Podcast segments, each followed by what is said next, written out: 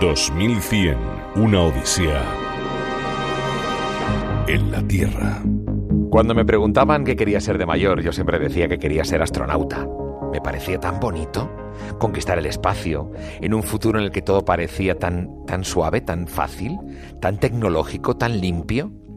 Sin embargo, la realidad se ha impuesto y el futuro no es tan limpio, ni la economía va tan bien como para que todos tengamos los últimos avances tecnológicos. Y es que la economía, la empresa, el trabajo, va relacionado con todo lo demás y sobre todo con el progreso en general. Los derechos sociales, el cambio climático, la nueva economía circular, el reciclado, los desequilibrios sociales, todo esto está influyendo en algo tan importante como es nuestro día a día. Por eso, bueno será que aquí en 2100, una odisea en la Tierra, nos demos una vuelta por cómo será el futuro de la economía, de la empresa, del trabajo y hasta del sistema de pensiones de aquí al siglo XXII. ¿Qué tal? Soy Juanma Ortega y como siempre aquí en 2100 una odisea en la Tierra me acompaña Aranzazo San Ginés en la ficción sonora, la producción técnica de Alejandro García y conmigo en el micrófono y en la producción Mar Barrera. Eh, ¿Qué tal, Mar? Hola, ¿qué tal? ¿Cómo estás? Yo muy bien. Em, ¿Tú qué querías ser de mayor cuando eras pequeña? Uy, pues yo quería ser periodista, quería ser cantante, quería ser bailarina. Oh, no lo olvides. Varias cosas, sí. No lo olvides. Pero aquí estoy. No, no, y aquí estás, menos de bailarina. no, pero de pequeñita siempre tenía un micrófono en la mano, cogía cualquier cosa en casa. Y aquí sigues. Y sí, y aquí sigo. Fíjate, ¿cómo te, ¿cómo te ibas a imaginar que iba a ser el futuro? No tiene nada que ver, ¿verdad? Ha cambiado mucho. nada que, ver y mucho más que va a cambiar en el mundo laboral del siglo XXII. Hay una eh, plataforma especializada en encontrar espacios de trabajo para oficinas que se llama Hubel, que nos revela datos muy interesantes. Por ejemplo, ejemplo, la oficina ya no será un lugar donde la gente va a ir a acudir a trabajar todos los días, que eso ya está ocurriendo, ¿no? Pero dice que será un espacio donde se fomente la colaboración e interacción para compensar la soledad que tenemos trabajando desde casa. Mm, o sea, teletrabajo sí, pero colaboración también. Sí, mm. yendo a trabajar, pero para relacionarnos. de una manera más fluida. ahí, mm. exacto, mucho más fluido y todo estará diseñado para impulsar la creatividad. Y habrá mucho más elementos sensoriales. Luces, sonidos, una oficina surrealista. Eh, olores. Artística. Qué maravilla, ¿no? Es verdad que los, olores no se cuidan mucho las empresas, ¿eh? Y está bien, está bien tirado, vamos bien. Mm.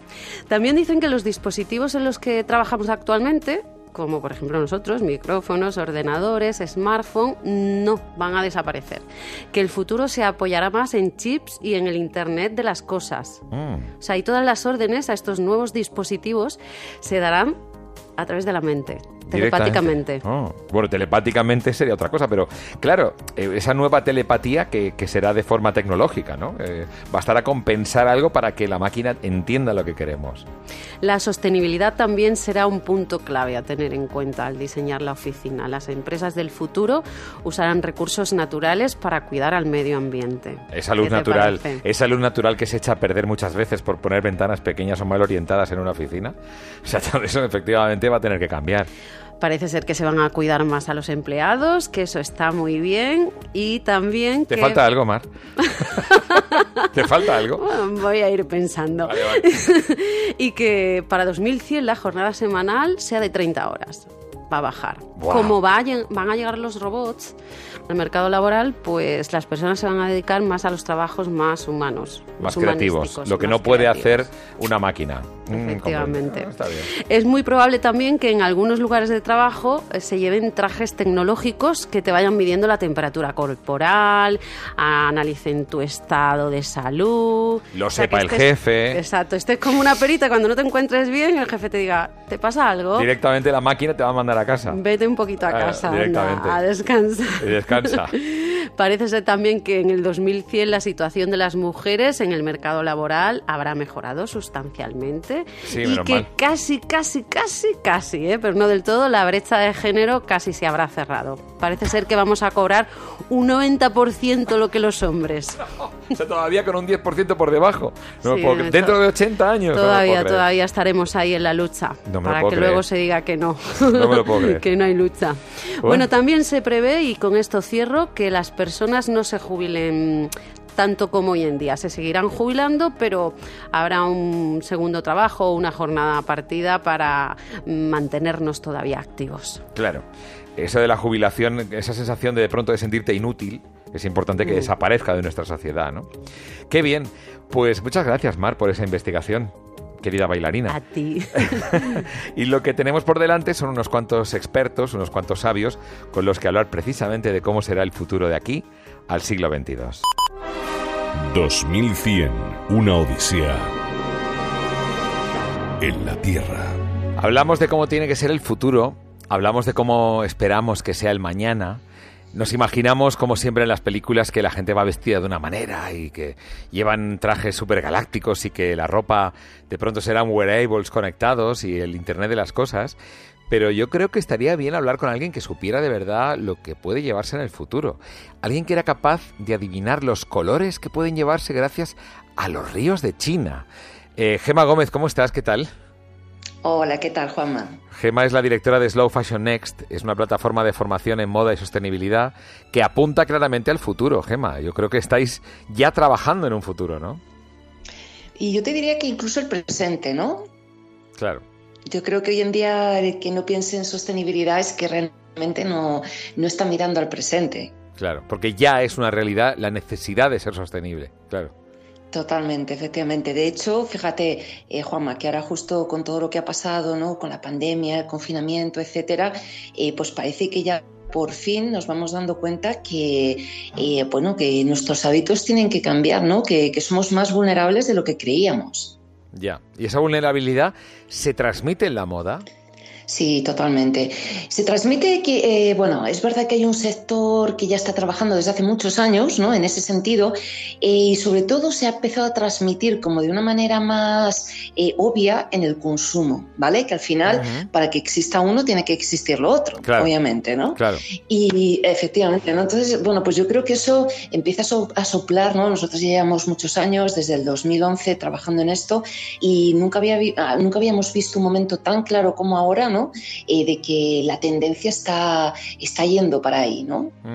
Entonces tú imagínate eh, cómo será en 2100 la moda, o sea, es que no nos podemos imaginar, es como preguntar en 1940 cómo que se llevará en 2020 o en el año 20 cómo se llevará en el 2000, ¿no?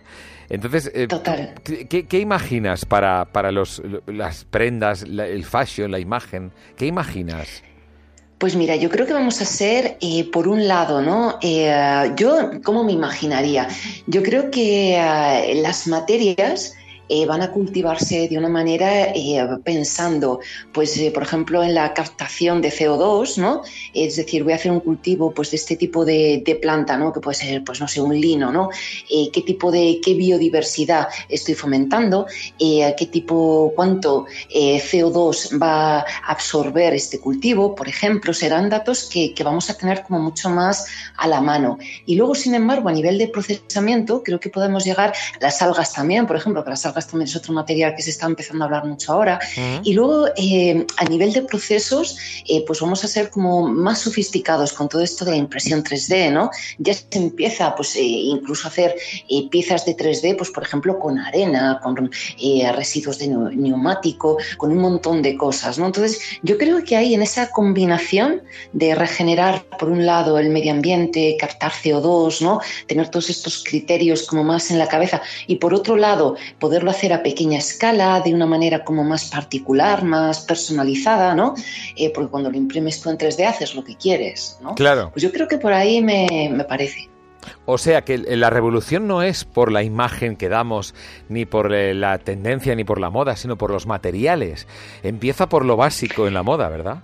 Pues mira, eh, estoy prácticamente convencida porque desde que empezamos nosotras, date cuenta que la industria de la moda ahora mismo, el 65% del material que usa es poliéster, que es un plástico tereftalato de polietileno, ¿no? Como si estuviéramos usando botellas ¿no? de plástico. Y eh, cada vez somos más conscientes de que este tipo de material ni debemos de usarlo, ni es biocompatible. Eh, la gran polución ¿no? que genera ya no solamente lo que vemos, las botellas, sino los microplásticos. Eh, en los océanos, por ejemplo, que pasan a nuestra cadena trófica. Y esa es la, la materia que más usamos a día de hoy. Fíjate. Y sí, y por el otro lado el algodón, que, pensamos que es muy natural, pero el algodón, eh, para producirlo de la manera que se produce, ojo, actualmente consume una cantidad de agua ingente, eh, pues por decirte, para los 250 gramos de una camiseta, 2.700 litros de agua, ¿no? Entonces, sí, sí, sí, es una locura, es una locura. Totalmente. Y lo que hemos visto en estos años es que eh, una de las grandes revoluciones ha sido la gran cantidad de innovación que se está haciendo en materiales. Pues, por ejemplo, eh, con restos de eh, las hojas de la piña de los cultivos, ¿no? Pues por ejemplo con eso, con restos de naranja, con otra cantidad de restos de, diferentes cultivos, ¿no? Entonces, claro, pues eso yo creo que, nos lleva a una gran revolución, ¿no? Claro. Entonces, yo me imagino que ahora mismo no somos conscientes. Fíjate, en el mundo de la moda entonces lo que está imperando es el que cada vez seamos más conscientes de nuestra decisión al comprar una prenda o al ponernos una prenda, que tenemos un poder enorme sobre el entorno, ¿verdad? Totalmente, totalmente. Mira, de hecho, yo he sido coordinadora aquí en España de la campaña Global Fashion Revolution, que justamente eh, su pregunta, ¿no? Eh, bueno, nació a raíz del hundimiento del Rana Plaza, eh, donde perdieron la vida 1.139 personas, ¿no? Hace, pues, en el 2013. Sí, sí, sí, correcto, es verdad. en Bangladesh, efectivamente. Y, y, nació con esta pregunta, ¿no? De ¿quién hizo mi ropa? Who made my clothes? Y cada año va haciendo como una pregunta nueva, ¿no? Este año, ¿de qué era, de qué está hecha mi ropa, ¿no? ¿Qué hay en mi ropa, ¿no? Y, bueno, pues esas son las grandes preguntas que tenemos que hacer porque nos tenemos que dar cuenta de una cosa, ¿no? Eh, si estamos comprando ropa, aunque creamos que es más cara, de una marca de moda sostenible, estamos pagando salarios justos, estamos pagando que no se contaminen nuestros ríos, eh, estamos pagando todo eso, mientras que cuando compramos una ropa de fast fashion, que aparentemente es mucho más barata, lo que no se están internalizando son todos esos costes y al final pues están ganando muchos, o sea, perdón, unos pocos para que perdamos muchos. Claro. Entonces, Gema, yo imagino una, una tienda de ropa en la que uno va a comprar y en realidad está con una especie de venda en el ojo. Entonces tú te ves, te, miras al espejo, mm, te ves que te queda bien, pero no estás viendo lo que hay detrás de esa prenda, de lo que hay detrás. Exacto. Esto es muy importante. Exacto. Y tú crees que en el futuro realmente esa conciencia va a aumentar, ¿verdad? Ya está aumentando, ya está aumentando. Es que además, ¿sabes lo que pasa? Que como llevamos tantos años en esto, ¿sabes? Lo tenemos muy monitorizado. Sí que, por ejemplo, a nivel social, con el hundimiento del Rana Plaza, ¿no? Eh, pues hubo como un revuelco en los medios, todo eso. Pero ahora ya, mira, ya estábamos incluso los informes de las grandes consultoras, ¿no? Ya lo estaban diciendo, ¿no? Eh, pues eso, la transparencia, hablaban mucho de transparencia radical, no sé qué. Y ahora yo creo que lo que ha hecho, pues igual que lo que ha hecho el tema de la pandemia, es que las marcas que no estaban online se hayan tenido que poner las pilas, no se ha revolucionado el, tiempo, pues igual si hubieran tardado seis años, lo que tenían que haber hecho en seis años lo han hecho en nada, pues igual a este nivel, ¿no? O sea, lo que se ha hecho es como que esa tendencia se ha, eh, se ha, acelerado. Claro, o sea, ya había una tendencia y ahora se está acentuando. Entonces, ¿será posible, Gema Gómez, tú que estás metida en el tema del futuro y proyectando ahí, realmente que las personas precisamente en lo que llevan eh, sea un valor como fashion el hecho de haber sido conscientes en su adquisición? Totalmente. Yo creo que sí. Mira, de hecho, hace poco eh, escuchaba ¿no? a una de las trendsetters así globales de que se conoce mucho a nivel profesional, pero que no es, no es conocida a nivel de calle, ¿no? Y decía, otra de las cosas que decía es que en el futuro diferenciaremos las prendas por hecho mm, por personas y hecho por máquinas, porque es otra gran tendencia que, que, que, viene, ¿no? Entonces, fíjate, sí, yo creo que, porque claro, si las hacen máquinas, ¿dónde se genera empleo? ¿Sabes? Claro. Entonces, eh, claro, todas esas cosas eh, y, con la crisis, ¿no? Que, que, bueno, que parece que se avecina el, el, hecho, ¿no? De que estemos trabajando para generar empleo eh, y prendas de calidad y evitar residuos, es una locura. Hay más de 900.000 toneladas de residuo textil que llegan en España al año a nuestros vertederos. Solo en España, solo en España. Solo en España, solo en España. Solo se recicla, solo vuelve a la cadena textil el 1%. Estas cifras eh, no nos damos cuenta, pero se producen más de 100.000 millones de prendas anuales. Si esta industria tan potente hiciera un cambio, tiene una capacidad de generar eh, un cambio positivo enorme, ¿sabes? Y yo creo que, bueno, claro, claro. Yo voto por eso. Sí, sí, y ese voto efectivamente lo podemos ejecutar en el momento de adquirir una prenda o de imprimirla. Porque has hablado antes de la impresión 3D. Entonces es muy posible que efectivamente haya esquemas que corran por la red por los que podremos comprar o intercambiar por otros, por otros bienes, para imprimirnos con tejidos y con materiales que tengamos en nuestro entorno, uno, determinados prendas y que nosotros nos hagamos partícipes de ese movimiento, ¿verdad? Totalmente, tenlo por seguro que esa es una de las grandes tendencias. A ver, no lo va a hacer todo el mundo, igual que no todo el mundo cose, aunque fíjate, es súper curioso y estos años eh, me planteaba, decía, mira, con la cantidad de fast fashion, de, marcas tal que hay, es increíble el movimiento de pequeñas emprendedoras y pequeños emprendedores emergentes. sí, porque yo creo que al final eh, crear es una de las necesidades que tenemos hmm. y la moda es algo muy creativo y si no fomentamos toda esa creatividad, ¿no? Yo le digo mucho, es cómo vamos a dar lugar a la próxima Coco Chanel, ¿no? O sea, claro, claro, si todo es fast fashion y todo lo hacen máquinas, eh, eh, eh, al final también es una pérdida de cultura, ¿no? Gemma, creo que lo has dejado muy claro. Creo que esta llamada y este momento que te hemos tenido ahora tú y yo hablando, creo que a alguien le ha despertado una conciencia de cuando compra una prenda lo que hay detrás. Entonces, esas prendas baratas, esas prendas de oferta, esas prendas de ocasión, eso que compramos por el mero consumismo sin ser conscientes de lo que hay detrás, eso realmente puede cambiar y puede hacer un futuro mejor. Así que Gema, muchísimas gracias, Gema Gómez, Slow Fashion Next, muy pendientes, de verdad, gracias. Pues nada, muchísimas gracias a vosotros, porque al final sin vuestro altavoz es muy difícil llegar, así es que nada, eso, muchas gracias a vosotros. 2100, una odisea en la Tierra. Aquí estamos en 2100, una odisea en la Tierra, ese espacio que intenta arrojar luz sobre algo que ahora mismo es un gigantesco y enorme interrogante, el futuro. De hecho, empezamos este programa hablando del cambio climático. Coincidíamos precisamente con la cumbre del cambio climático en Madrid. Y decíamos, ¿qué, ¿qué futuro nos espera? Esos océanos de plástico. Vale, cuando estábamos preocupados por eso, de pronto llega la pandemia y cambiamos nuestra escala de valores. Cambiamos de pronto nuestras prioridades, cambiamos nuestra forma de trabajar, nuestra forma de relacionarnos. Nuestra, o sea, cambia tanto que estamos poniendo interrogantes en interrogantes, pero no en una cosa, eh, dijéramos, eh, no sé, inventada. Eh, interrogantes sobre cómo va a ser el futuro. Y aquí estamos, como siempre, con personas que no es que crean saberlo porque seguro que nadie lo sabe, pero por lo menos que nos van a arrojar algo de luz porque manejan información, porque siempre han estado preocupados por el futuro y desde luego creo que es importante que tengamos en cuenta sus opiniones. Es el momento, pues, de, escuchar con mucha atención, en la medida de lo que podamos, a gente como Jaime de Jaraiz, presidente y CEO de LG Electronics en España. ¿Qué tal, Jaime? ¿Cómo estás? Muy bien.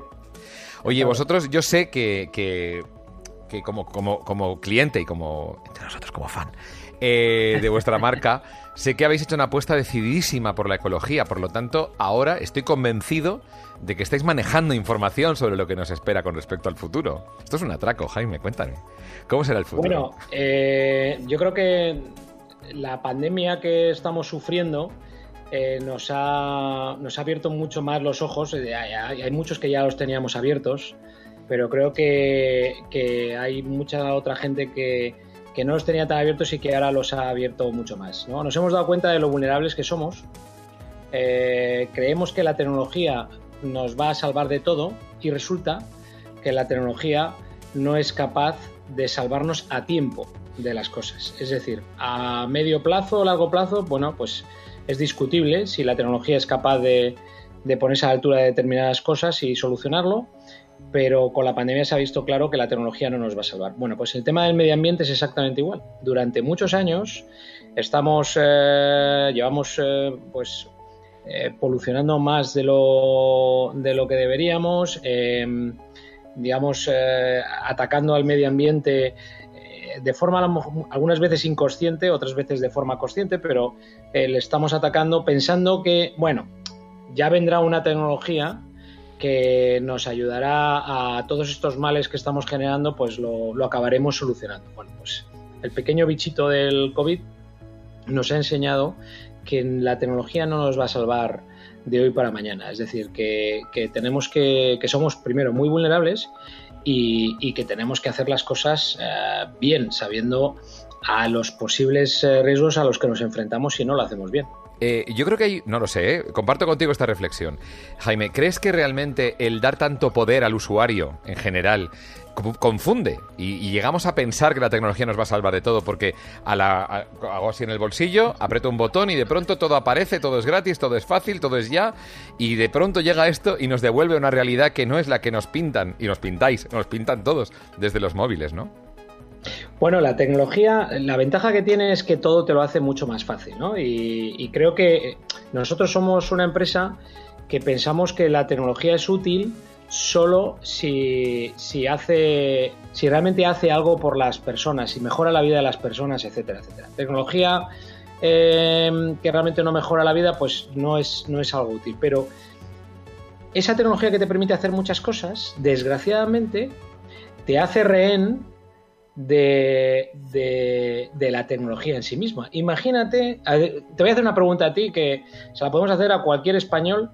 ¿Cuántos números de teléfono eh, os sabéis? Si mañana desaparece vuestra agenda, desaparecen todos vuestros contactos, ¿a cuánta, y, estáis en mitad del desierto con un teléfono, ¿cuántos números de teléfono podéis llegar a marcar? Te voy a contestar. todos aquellos, exacto, todos aquellos que pertenecen a antes de los 90, o sea, antes del 2000. A tus padres, a tus padres, a tu mejor amigo y probablemente recuerdes más los teléfonos fijos que los teléfonos... Exacto, eh, el de mi casa de cuando yo era joven, claro, los de antes del año 2000. Eso nos acordamos. Pues eso significa que la tecnología, al mismo tiempo que nos ayuda, nos hace rehenes y nos hace más dependientes de la tecnología en sí mismo. Entonces, eso es un problema en sí mismo, porque si somos capaces, eh, ahora un niño tiene tanta información, tiene tal, tal, tal cantidad de información eh, que, las, capacidades que se necesitan de esos niños o donde realmente van a brillar va a ser en cómo gestionar esa información, pero no cómo llegar a, obtenerla, o sea, a, producirla. Entonces, eh, estamos ganando en ciertas cosas y estamos perdiendo en otras cosas. Y, una historia como lo que nos ha pasado con el, con el coronavirus, pues también no deja de ser una enseñanza, que lo, lo importante muchas veces es lo básico. Y muchas veces las tecnologías nos, nos, em, nos, nos, hacen, nos ponen una nebulosa por delante y, nos hacen ver una realidad que realmente no es la, realidad verdadera. Y eso puede tener consecuencias pues, eh, pues eh, psicológicas, sociales, de todo tipo. Eh, Jaime, de verdad que me está encantando porque además lo estás diciendo con un lenguaje muy básico, muy, muy para todo el mundo y eso es fundamental en la radio. Pero hay un tema que voy a ver si me consigo explicar y, te voy a dejar ya para no entretenerte mucho, pero un tema que me preocupa especialmente y que aprovecho que te tengo para decirlo. Vamos a ver, yo tengo dos televisiones iguales, ¿vale? Son iguales que esta, una en mi, en mi, dormitorio, imagínate el pedazo de que puesto en mi dormitorio. Y esto, o sea, vamos, y además OLED, estoy guau, flipado. ¿Qué pasa? que uno es de un año, otro de otro año. ¿Qué ocurre? Que de pronto cambia el estándar. Ah, amigo, vamos a hablar de los estándares. De pronto, aquí tengo apps que no tengo allí, aquí de pronto los, los eh, generadores de contenidos no actualizan para este tipo de televisor. Es decir, que está muy bien lo que dices, pero, y la pregunta, que sé que vosotros hacéis un esfuerzo y que no depende de vosotros, sino del proveedor en este sentido de, de lo contenido. Estoy de acuerdo, pero antes de que contestes. La gran pregunta es, ¿se van a poner de acuerdo las grandes empresas? Porque aquí el problema que veo, que está muy bien lo que dices, es la estandarización. Que haya estándares para las cosas y sigue habiendo divisiones tremendas. ¿Va a haber un acuerdo final entre las grandes empresas? Bueno, yo, eh, pues mira, espero que sí y que se parezca más a lo que tú deseas que a la realidad muchas veces de la tecnología. Yo lo que te puedo decir es nuestra experiencia y, cómo gestionamos nosotros esto. La tecnología, el problema que tiene es que a veces va mucho más rápido de lo que somos capaces de, asumir o, de, de, estandarizar, digamos, ¿no? Entonces, te va superando, ¿no? Pero yo te voy a poner... Eh, ha habido grandes guerras eh, comerciales en el mundo de la tecnología. Todo el mundo recuerda la, la del la del beta, el, VHS y tal. yo, en esa época trabajaba en Philips. El mejor sistema era el vídeo 2000 de Philips, que fue el gran perdedor. O sea, cayó a la primera y era el mejor. Buenísimo. Sí, sí, me acuerdo. Cayó. Luego el segundo mejor sistema era el de Sony, que era el Betamax. El Betamax. Que también cayó. y al final se quedó... Sí, sí, perdón un inciso, se sigue utilizando en televisión. Que es lo fuerte. a nivel profesional. Porque, es mejor, porque era mejor, ¿sabes? Pero comercialmente no se hizo bien, ¿no? Y luego estaba el, eh, el de JVC y tal, eh, que con el VHS, que era el peor sistema, pero comercialmente lo hicieron muy bien. ¿Quién pagó los platos rotos de todo esto? El consumidor. Cuando se produce, eh, yo en ese momento estaba en Philips y fuimos uno de los perdedores en, esa, en esa guerra. Luego hubo una guerra, la guerra del, del HD DVD y el Blu-ray, ¿verdad? Bueno, pues nosotros como empresa LG éramos del consorcio Blu-ray, que fue el que acabó ganando. Pero eh, aprendiendo de la historia que hubo con, eh, el tema del beta y, el, y el VHS, nosotros fuimos la única marca del mundo que lanzamos los eh, DVDs con los dos sistemas. Un híbrido que eran con Blu-ray, aunque pertenecíamos nosotros a que si ganaban eso era mejor para nosotros, y HD DVD que era el de, el de Toshiba. Bueno, pues eso fue muy bien recibido y muchos consumidores no tuvieron que pagar el pato porque independiente de, quién ganara, eh, su producto iba a sobrevivir. Igual que el tema de los entornos abiertos o no abiertos a la hora de hacer tecnología. Nosotros somos una empresa que lo que queremos son entornos abiertos, libres, para que eh, haya eh, pues, los, las aplicaciones, para que todo el mundo pueda crear aplicaciones para, nuestro entorno, nuestros frigoríficos se entiendan con los frigoríficos, no, con, el aire acondicionado de, nuestra competencia, o con el televisor de nuestra competencia, o con la, barra de sonido. Bueno, pues hay empresas, y no voy a decir nombres, pero todo el mundo, cuando digo esto, le va a venir a la cabeza unas cuantas empresas que lo que quieren son entornos cerrados, eh, capados, para que de alguna forma el consumidor tenga que pagar los patos y que no pueda salirse. Bueno, pues nosotros creemos que la tecnología tiene que ser buena para las personas, ¿no? Y tienen que hacer la vida de las personas mejor y por tanto tú a una persona no le puedes decir, no, mira, ahora a partir de ahora me vas a comprar a mí todos los productos de aquí, porque si te sales de mi entorno, eh, tu televisor desaparece. O no, pues nosotros no creemos eso.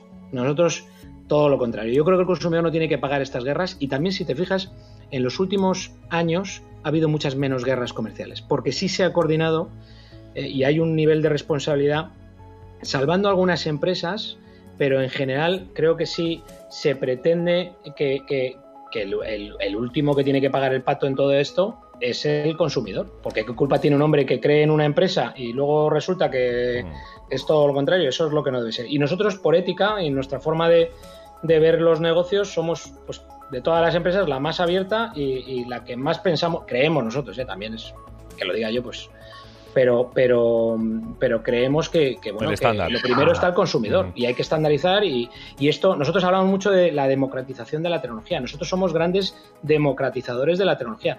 Queremos que, la gente tenga eh, el mejor producto en todos los hogares no en los hogares eh, más pudientes. He comprendido el mensaje y está claro que eh, la, compatibilidad es la herramienta con la que muchas veces se secuestra al, consumidor. ¿eh? La compatibilidad te, deja eh, rehén de una marca concreta y eso creo que los consumidores tenemos ahí la última palabra porque somos quienes hacemos grandes a las grandes corporaciones. Entonces, la democratización es, empieza en la elección de, los productos.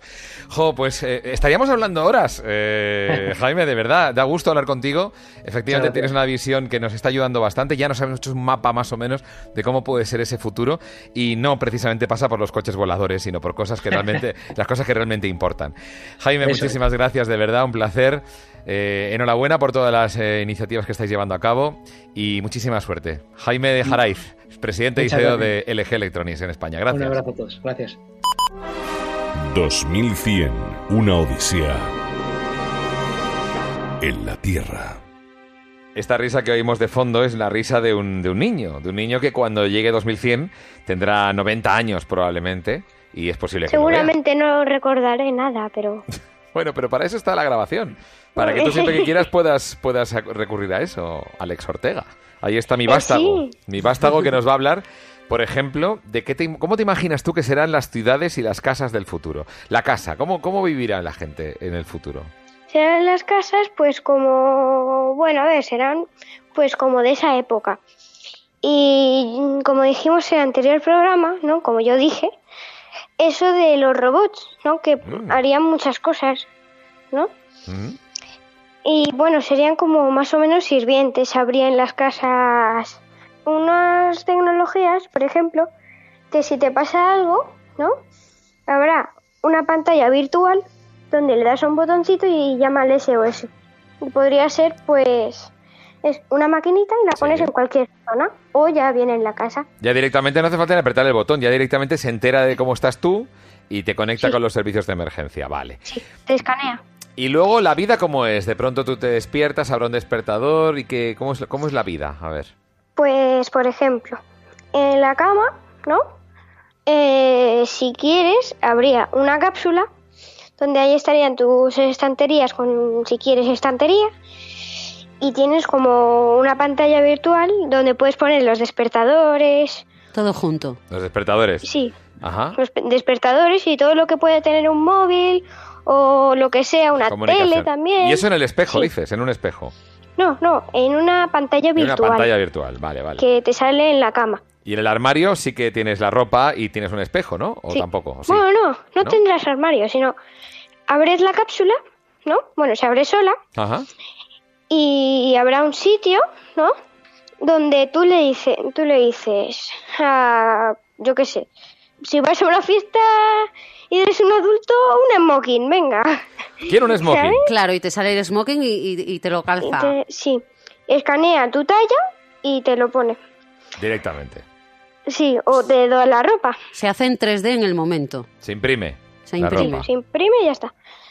Y sería de un solo imprime uso. la tela. De un Como solo no- uso, claro. Como no hay armario, pues no sé, es No, de un no, solo uso. eh, bueno, a ver.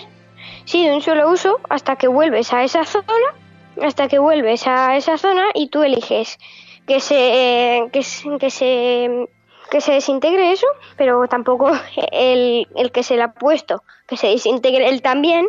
No, claro, la ropa solo. No es idea, ¿sabes? Muy bien, muy bien. Y Nos levantamos, nos hemos vestido, nos vamos a, en lugar de una fiesta, trabajar, ¿no? Estamos trabajando. trabajar. Vale. Y, tú te- le te- dices el tipo de ropa que tiene que ser. ¿Y teletrabajamos, Alex? ¿Teletrabajamos desde casa? Bueno, yo creo que habrá dos opciones. Teletrabajar o ir a la oficina y trabajar ahí. Ajá. Vale, pues vamos a la oficina. ¿Y en la oficina qué nos encontramos? En la oficina lo que nos encontramos, por ejemplo, tienes una maquinita que cuando es, tu descanso, ¿no? Te sale ahí todo lo que necesites. Por ejemplo, lo, lo hace, lo imprime, ¿no? Pero, por ejemplo, por ejemplo, ¿qué? ¿Un café? Por ejemplo, dices eh, un café y de repente te sale una taza ahí imprimida Vale. y te salen varias opciones del café que quieres. Muy bien. Y luego en el trabajo, ya lo que es trabajar, trabajar. Ordenadores con su pantalla, con su teclado Eso. igual. Eh, el teclado no. ¿No? El teclado yo me lo imagino, ¿no? Que serían dos opciones. La primera, decirlo en voz, Ajá. lo que vas a escribir, Sí. o un teclado virtual, que cuando apagas el ordena- eh, la pantalla virtual, pues el, el teclado se va. O sea, un, te- Desaparece. un teclado virtual sería como unos guantes o algo de eso, unos guantes que tú vas tocando los botones o cómo es. Es una pantalla virtual donde están ahí las, las letras y es como uno normal, pero virtual. Muy bien, Alex, pues eh, tomamos nota de tu ciencia ficción, claro que sí. Muchas gracias, Alex Ortega. Muchas de nada. 2100, una odisea en la Tierra. Muchas veces decimos la naturaleza es sabia y muchas veces nos damos cuenta de que la tecnología intenta imitar con más o menos éxito lo que es la naturaleza para conseguir triunfar. Qué interesante. Ahora nos estamos dando cuenta de que vivimos en, en un ecosistema. Se habla mucho del ecosistema empresarial o del ecosistema de tal sector empresarial. Se habla de la economía, de las nuevas economías que están surgiendo. Pero qué interesante es fijarnos precisamente en la vida, en la biología, una de las tecnologías más importantes, bueno, la más importante que conocemos para aprender de ella. Pues qué bueno será en el futuro tenerlo en cuenta y qué bueno es ahora para intentar arrojar luz sobre ese futuro que nos separa del siglo XXII. Qué bueno es hablar con alguien que es doctor en biología, experto en algo llamado biomimesis, profesor en varias universidades como el Instituto de Empresa, allí imparte sostenibilidad y precisamente eso, biomimesis, Manuel Quirós. Manuel, ¿qué tal? ¿Cómo estás?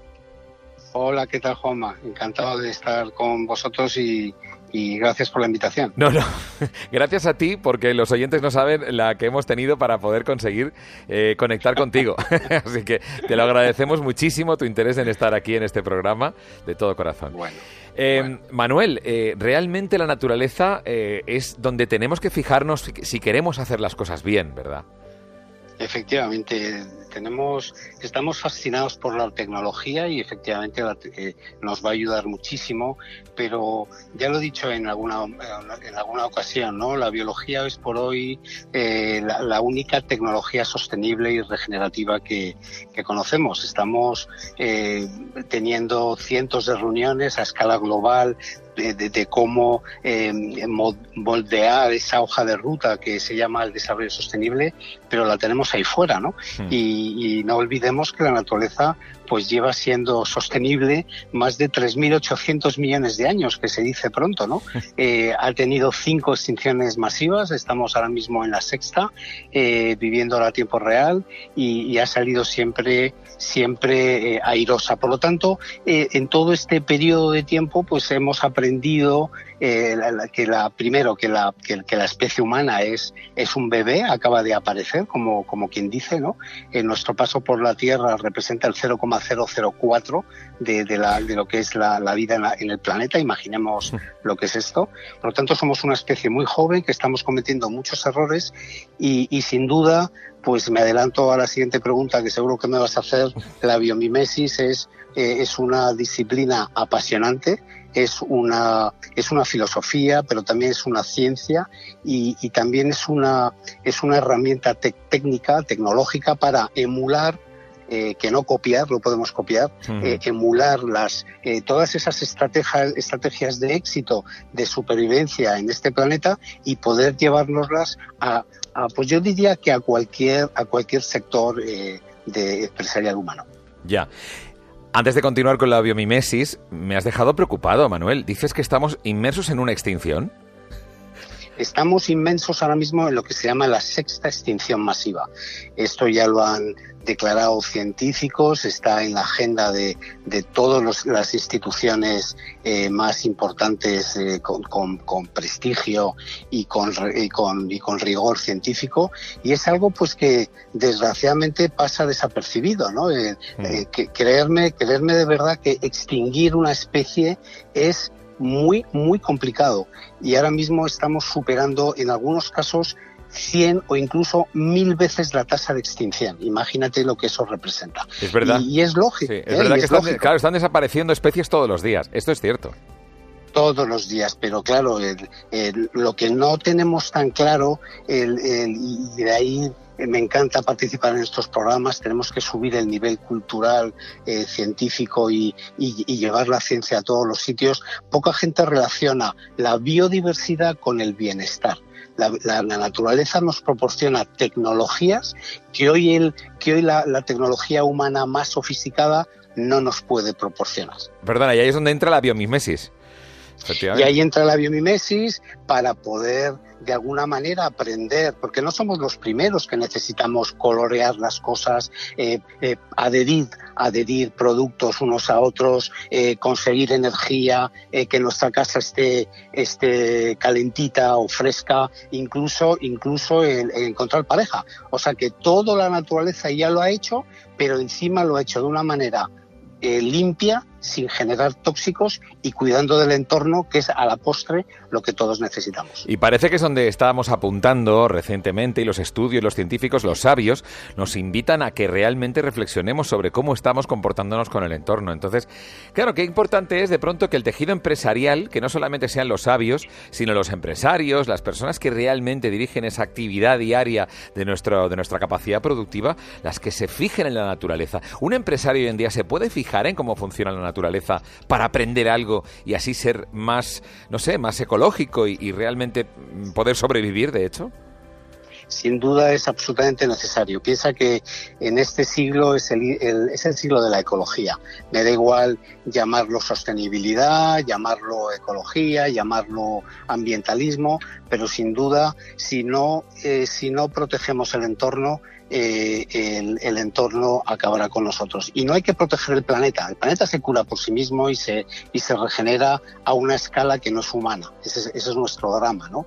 Pero, pero eh, ahora mismo, fíjate, el, otro día también comentaba que, que en el en, el foro de Davos, que es donde se reúnen todas las grandes empresas, todos los grandes países, los ricos, pues hablaban de los riesgos, los riesgos que las empresas de este siglo tienen que tienen que tener muy en cuenta a la hora de, eh, bueno pues de, hacer correr y hacer eh, valorar sus empresas, ¿no? Y, y, y, siete de los de los nueve grandes riesgos están relacionados con la crisis ambiental. Por lo tanto, empresa que no tenga en cuenta estos, esta realidad, ¿eh? que no es más que eh, tenerla en cuenta dentro de su balance, está abocada a extinguirse.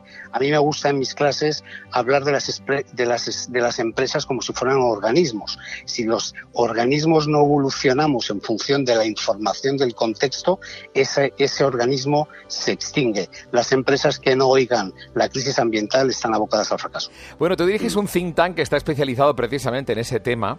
¿Y, qué conclusiones estáis sacando? ¿Hacia dónde, ¿Hacia dónde? Primero supongo que la divulgación, imagino y, también en algunas, algunos trabajos estáis, eh, yo digo que innovando hacia, hacia ese sentido, ¿no? Estamos, eh, este es un... Eh, el Foro Consenso por el Clima, como el nombre indica, es dar a entender que el clima no tiene color político que el clima no tiene, no, entiende de, de pues de, ideologías, no entiende, no entiende de, colores, no entiende de, sectores, ¿no? Y entonces eh, o, nos ponemos todos juntos a trabajar y, y, a, remar, o si no las eh, no solamente nosotros lo vamos a pasar mal sino las las siguientes generaciones no entonces tenemos muchísimo trabajo por hacer por delante eh, en este país eh, la palabra consenso es cada día más importante. Tenemos que sentarnos y, y, ya te digo, con las diferencias que podemos tener todo de, nuestras ideas, pues entender que esto es un objetivo común y que, y que, y que paralelamente, paralelamente, y eso es lo interesante, tiene muchísimas oportunidades a, nivel de negocio. Y España está en una encrucijada eh, que también lo dicen los, los estudios, eh, peligrosa, por, ya lo estamos viendo, ¿no? Los desastres de las riadas, las grandes tormentas del levante, las sequías que, que, que estamos sufriendo, los incendios, pero paralelamente tenemos también muchísimo eh, muchísimo tejido y muchísimo territorio en el cual innovar y podemos eh, tener una, pues un, protagonismo muy importante. Pero para esto tenemos que creérnoslo y tenemos que darnos cuenta que la palabra crisis significa que el modelo actual no funciona, que la fórmula actual no funciona y que tenemos que encontrar eh, nuevas fórmulas, nuevos caminos con, con las visiones de, de, de los distintos eh, expertos en temas tan importantes como la energía, la economía, por supuesto, el, el, medio ambiente, la, la, igualdad, etcétera, etcétera. Claro, y en ese sentido, Manuel, yo me imagino que habrá oyentes que están escuchando ahora la radio o su podcast y, y son empresarios y dicen, bueno, y ahora yo en mi, en mi actividad, ¿cómo puedo imitar a la naturaleza? Porque claro, se trata de, eh, sabemos que lo, lo, lo de no contar lo tenemos todos muy claro. Sacarle partido a los residuos también se puede hacer y las grandes empresas saben que lo pueden hacer y que pueden incluso ganar dinero con ello. Pero yendo más allá, algún tipo de empresa que a lo mejor no sea de bienes tangibles, ¿realmente se puede fijar uno en la naturaleza para aumentar eh, su, su, ecología y para sobrevivir? Completamente, completamente porque, fíjate, la naturaleza es, es eficiente, es, es, es solar, ¿eh? toda su economía eh, está basada en una energía que, es infinita. Nosotros le hemos dado la espalda al sol durante demasiado tiempo. Es completamente colaborativa, es, es, eh, no genera residuos. Es verdad que nosotros estamos ahora empezando a mirar lo, que se llama la economía circular. ¿no? Estamos empezando a abandonar esa, esa linealidad ¿no? de, que lo explican muy bien los, los anglosajones, ¿no? El take make waste, ¿no? La economía del cleanest, ¿no? La, lo cojo, lo uso y lo tiro, ¿no? Y es una, es una economía basada en el agua, no es una economía basada en el petróleo, es una economía regenerativa, ¿no? La, la naturaleza tiene que regenerarse de alguna manera para, para poder seguir abonando el, el, entorno en el que, en el que depende. Y fíjate los, eh, una vez más, los norteamericanos que, como siempre lideran este sector y tantos otros, acaban de, de, publicar un informe económico que es, que es brutal, ¿no? Habla de, de un impacto económico en la economía de la, de la biomimesis relacionado con los materiales, con, con la energía, con los, con los nuevos procesos de fabricar en más de 40 sectores industriales. ¿no? Em, Manuel, muchísimas gracias de verdad y enhorabuena por todo tu trabajo. Seguiremos muy atentos a todas las novedades en biomimesis, una palabra que seguro que vamos a escuchar bastante en el futuro. Y esta es tu casa, Manuel. Estupendo. Cuando, cuando queráis eh, volvemos a hablar con más, con más detenimiento de casos concretos. Gracias, Manuel. 2100, una odisea en la Tierra. Está claro que pensar en un mundo en el que vivimos los seres humanos aparte del planeta es absurdo. No diremos que somos parte del planeta, pero sí hay quien piensa que es así. Y lo más importante de todo, vivimos en un ecosistema que está vivo, que se mueve. Vivimos en un mundo en el que hay una climatología, que hay lluvias, que hay sol. Y todo eso nos afecta. Y nos afectará en el futuro.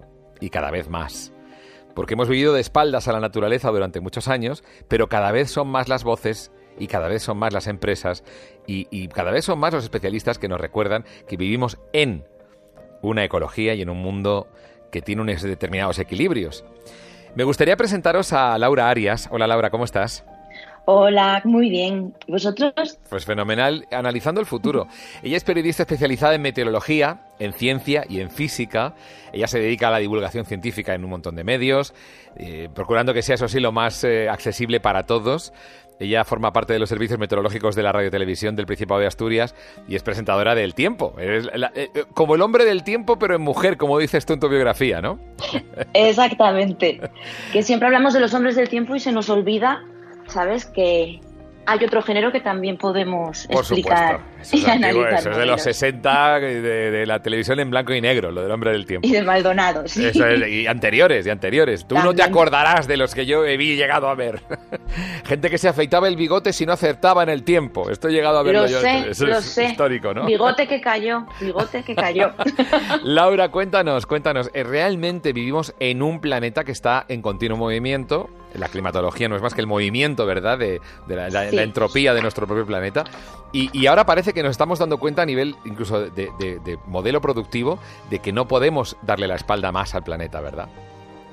No podemos darle la espalda ni, ni podremos mantener este ritmo durante muchos años. Eh, ahora mismo, mm, cuando llegamos al mes de agosto, ya hemos consumido más de todos los recursos que nos puede ofrecer el planeta para todo el año. Estamos en un 1,7 de los recursos que tendríamos eh, que haber consumido en año y medio. Estamos consumiendo demasiado y demasiado rápido y es un ritmo que es insostenible para el planeta y para nosotros. Y no hace falta irse muy lejos, ¿no? A la larga, decimos, esto influirá a la larga, no hay que irse tan a la larga, ¿verdad?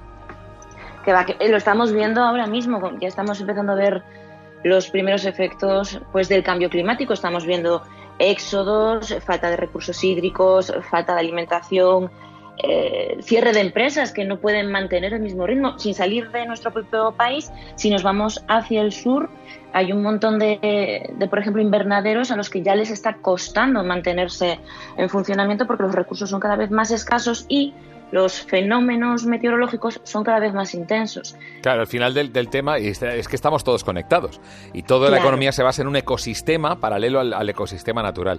Pero Laura, eh, alguien que está escuchando ahora dice, vale, yo tengo un invernadero, me viene una inundación y vale, ¿y cómo la evito? O sea, esto que, ¿cuál es el mensaje aquí?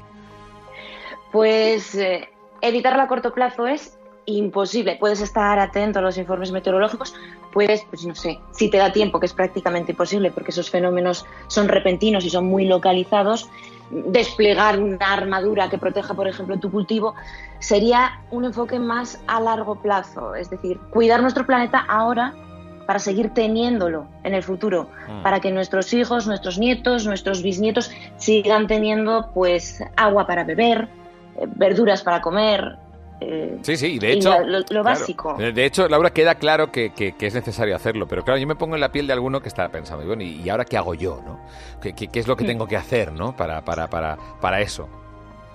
Pues es, es muy sencillo, aunque solo sea desde tu casa, puedes, por ejemplo, ahorrar hasta 5 litros de agua diarios si no esperas a que el agua de la ducha se caliente. De utilizar, utilizar el agua, ¿no? Eh, es algo que es importante, por ejemplo, en las naves espaciales se ha demostrado que son algo diferente a un planeta, pero en el fondo lo mismo, porque son ecosistemas cerrados, que no puede salir ni entrar nada. Esa gente tiene que reutilizar incluso su propia orina para poder beber, ¿no? Exactamente, lo que ocurre es que nosotros, sobre todo desde la era industrial, nos hemos acostumbrado mucho a una cultura de usar y tirar, porque siempre hay algo que lo repone. ¿Qué mm. ocurre? Que estamos, estamos llegando al límite, hemos usado tantas cosas y tirado tantas cosas que el mar está saturado de basuras, no sabemos durante cuánto tiempo va a seguir absorbiendo CO2 al ritmo que lo hace para que las temperaturas no se disparen, eh, la desertificación cada vez está más generalizada, eh, de aquí a 2100, que si hablamos eh, de clima es como un segundo en la historia del planeta, eh, si las cosas siguen así, el desierto del Sáhara llegará hasta Madrid. Wow. No, no estamos hablando de que sea un clima seco, sino de una saharización, es decir, desertificación. Nada de vida vegetal, temperaturas extremas y aridez sin embargo, también se habla de la, sí, sí, de la, subida del nivel del mar. Dicen que posiblemente, efectivamente, Madrid haya playa, pero una playa que conecta con un territorio desértico. Estaríamos hablando de algo parecido a lo que ocurre en algunas zonas de África, ¿no? En la que el desierto acaba en el agua, pero del mar directamente. Claro, acaba en el agua del mar, un agua que además está muy salinizada, lo que impediría el cultivo de, de nada. Entonces sería un desierto que seguiría extendiéndose. Imagínate, mm, pues si seguimos así, si la temperatura media de Madrid ahora mismo en un verano, de los tres meses, de junio a agosto, junio, julio y agosto, es de unos 29 grados. Si seguimos así, en 80 años la temperatura media será de 35 en el mejor de los casos. Es decir, si conseguimos eh, disminuir las emisiones de CO2 a la atmósfera. Si seguimos este ritmo, en el peor de los casos, o sea, tenemos lo malo y lo menos malo. Madrid sería como Las Vegas, una ciudad en un desierto. De hecho, los grandes hoteles en Las Vegas van comunicados internamente para no tener que salir al exterior, porque no puede salir al exterior, de hecho, porque la temperatura es mortal. pues imagínate cómo afectaría eso a un tejido empresarial. En un, por ejemplo, en un país en el que Ojo, nosotros somos una península, estamos muy expuestos al mar. Sube el nivel del mar, tenemos 10.000 kilómetros de costa, es decir, eh, la superficie terrestre se vería disminuida por eh, el mar y también por el desierto. Nos quedaríamos tan solo pues con el tercio norte de la península y tampoco completo porque también subiría el nivel del mar. Nos quedaríamos con una superficie mucho más limitada. Eh, a menor superficie, menor menores recursos en todos los aspectos. Claro. Y menores salidas empresariales, es lógico. Por lo tanto, hablamos de un éxodo hacia el norte generalizado y, que solamente podremos producir bienes y servicios a partir de determinadas latitudes, ya por encima de lo que sería, no sé, el equivalente a Asturias, ¿no? si no... Sí, bueno, siempre queda la opción de convertir Media España en la Almería de los años 60 y grabar así todas las películas de, vaqueros, pero no creo que sea una no, no es una salida económica, seria, desde luego no lo es. O sea que en 2100, para hacer el cromo más, la imagen más, más, más, más apoteósica posible, Estamos hablando de un Madrid desertificado y todo lo que hay por debajo mucho más desertificado todavía. Estamos hablando de un, éxodo masivo hacia zonas templadas que estarán mucho más al norte de lo que están ahora. Cambios en los modelos productivos.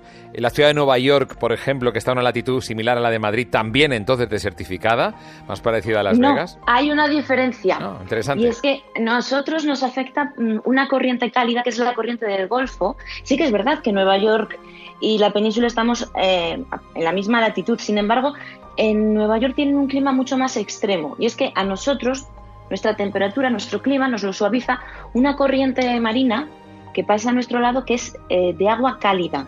Eso hace que las temperaturas se suavicen. Nosotros no tenemos esos temporales de nieve que hay en Nueva York, hmm. ni esos veranos tórridos en los que están 20 días con más de 40 grados. Y eso es gracias a esa corriente marina, en concreto en nuestro caso la del Golfo. ¿Qué ocurre? El deshielo puede alterar también esas corrientes. Puede desviar la corriente y que nosotros pasemos a tener un clima mucho más frío, pero eso ya sería a mucho, mucho más largo plazo. Para 2100, eh, si todo sigue en la misma línea, en el mejor de los peores casos sería una, un país en el que la mitad eh, sería desierto, la otra mitad habría desaparecido al menos un cuarto porque el nivel del mar puede llegar a subir hasta 50 centímetros. Y un país en el que, además de falta de recursos, tenemos que tener en cuenta también que estaríamos viviendo éxodos masivos hacia las zonas habitables y eso también generaría conflictos por la supervivencia.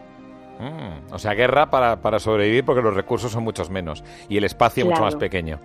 Exactamente. Y encima, con la esperanza de vida cada vez más disparada, cada vez más personas que duran más tiempo, pero también es verdad que tendremos menos críos. Pero aún así, eh, un país de, de, ancianos que encima nos llevaremos mal.